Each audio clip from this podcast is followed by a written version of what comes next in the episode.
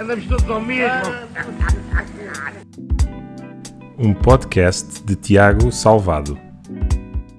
Olá a todos e sejam bem-vindos a mais um episódio do podcast Andamos Todos ao Mesmo.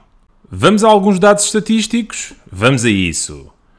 Sabiam que durante as fases de confinamento da Covid-19, 90% das vendas foram feitas virtualmente, seja por intermédio de plataformas online como videoconferências, ou por e-mails, ou por e-commerce, etc.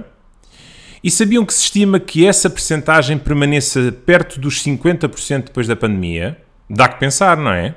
Pois é, meus caros, nada será como dantes, mesmo na área das vendas, e por isso, enquanto vendedores, temos que nos adaptar a esta nova realidade para continuarmos em jogo.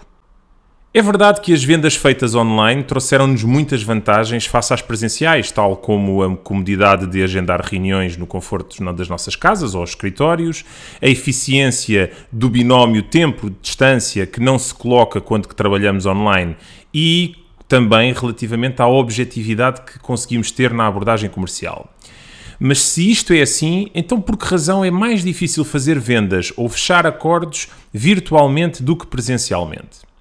Existem pelo menos três razões de ordem distinta que explicam estas diferenças: uma biológica, outra temporal e outra ainda de caráter social. Vamos primeiro à biológica. Como já sabemos, uma das componentes essenciais à venda é construir confiança de parte a parte. Sem confiança, a eficácia da venda é muito reduzida e esta é a primeira coisa a estabelecer quando interagimos com o nosso cliente. Contudo, sabe pessoas que a criação de confiança com outra pessoa não depende unicamente da nossa capacidade de comunicação verbal e não verbal, mas sim da produção de uma hormona chamada ocitocina. Ah, pois é! Quando estamos a interagir com outra pessoa, produzimos e libertamos hormonas que conseguem ser cheiradas pelo outro. E esta, hein? Como dizia o velho Fernando Peça, bem, acabei de receber agora o atestado oficial de terceira idade por fazer esta referência. Mas enfim, continuando. Pois é, a ocitocina, ou a hormona do amor ou do prazer, como lhe chamam, para além de ter um conjunto vasto de efeitos sobre o parto, a amamentação e o prazer sexual, I'm too sexy for my love. Desempenha também um papel importante sobre a melhoria da capacidade das pessoas interagirem umas com as outras, ou seja, de terem confiança no outro. O problema é que através dos ecrãs não conseguimos cheirar. E esta é a razão biológica que justifica a diferença e dificuldade face à venda presencial. A segunda razão é o tempo. Pensem nisso. A verdade é que muitas vezes, quando temos agendado uma breve reunião presencial, um almoço ou café para pormos a conversa em dia, damos por nós a estender a reunião para outras pessoas ou mesmo a ligar o almoço quase até ao jantar. Esta capacidade de expandirmos o nosso tempo com o cliente, para além de nos ajudar a criar uma maior relação e confiança com ele, também nos ajuda a obter mais informações, a juntar mais decisores à conversa e, por fim, aumenta muito significativamente a nossa capacidade de fechar um negócio. O problema com a visita online é que temos o tempo contado. Ou porque estamos limitados no tempo pela própria aplicação que usamos, eh, em alguns casos, como é o caso do Zoom, a versão gratuita só nos permite estar com mais de duas pessoas durante 40 minutos, ou porque a agenda que nós colocamos, ou o próprio cliente, nos limita a um determinado período de tempo, ou por fim, porque o cliente pura e simplesmente desliga a sua atenção ao fim de algum tempo a olhar para um ecrã. Por estas razões, temos em geral um período de 40 a 60 minutos em média por cada visita comercial feita online, e o grande desafio para o vendedor está na sua capacidade de encolher e estender os momentos críticos da venda, estando limitada a esta janela temporal, por forma a conseguir atingir os seus objetivos. Por fim, a terceira razão é puramente social, mas é a mais importante e mais difícil de gerir: o envolvimento que se consegue gerar com o cliente.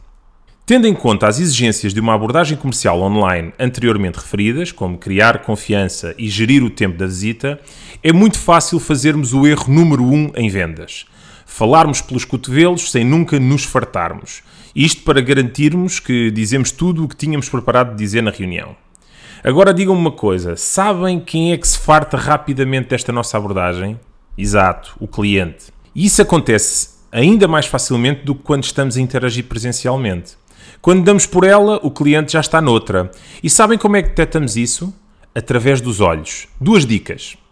Se o cliente está a pescar demasiado os olhos, está aborrecido. E se começarem a ver o cliente a fazer um movimento zigue-zagueante dos olhos pelo ecrã do computador, pumba, já foste.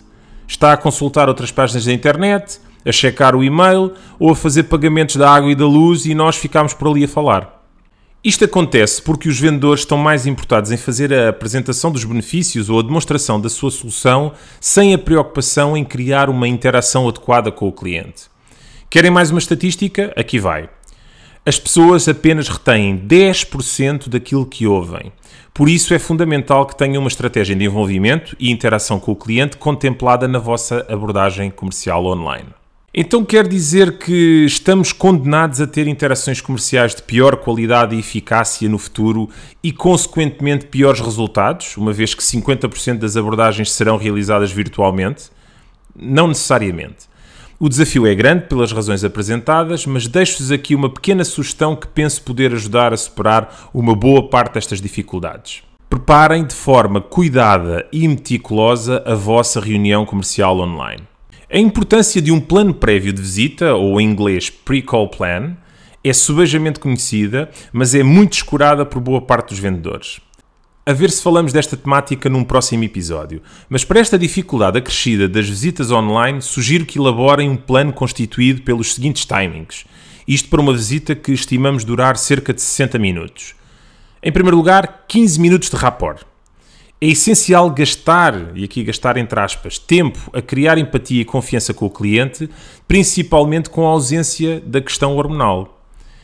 Perante um calendário tão apertado, por vezes podemos achar que estamos a gastar mal o tempo com a chamada conversa da chacha ou small talk em inglês, mas desenganem-se.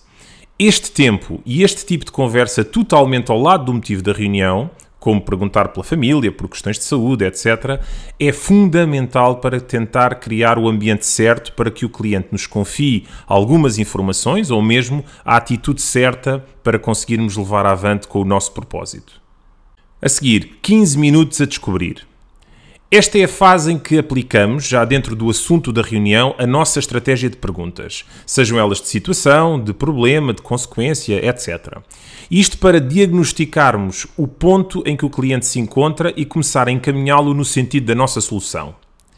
Esta fase é também fundamental para colocar o cliente a falar e assim beneficiarmos a interação e envolvimento com ele. Depois, gastem 10 minutos de demonstração e não mais que isso.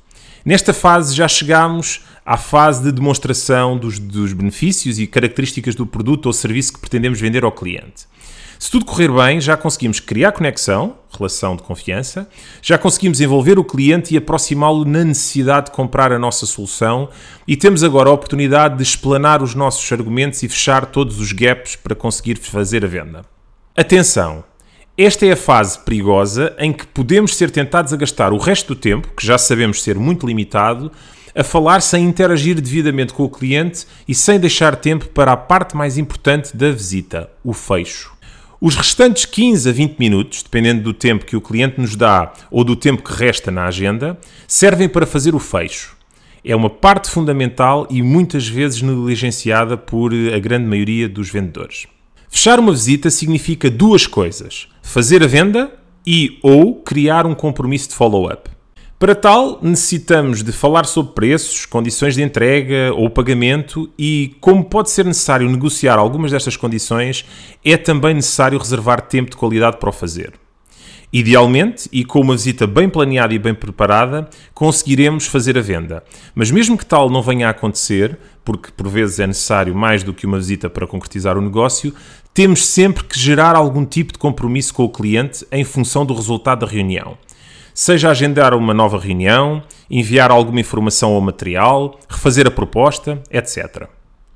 O ponto fundamental é que não nos falte tempo para sairmos da reunião com um compromisso assumido com o cliente ou, de preferência, com uma encomenda na mão.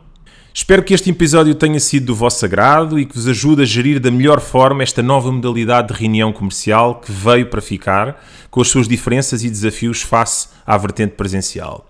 Se tiverem dúvidas ou sugestões, não se esqueçam de enviá-las para tiago.salvado.gmail.com e prometo tentar dar-vos uma resposta da melhor forma que conseguir. Por isso, não se esqueçam, preparem as vossas reuniões comerciais online para que tenham tempo de criar confiança interagir com o vosso cliente e, se possível, de fazer uma venda, porque andamos todos ao mesmo. Andamos todos ao mesmo. Um podcast de Tiago Salvado. Subscreve e partilha através das várias plataformas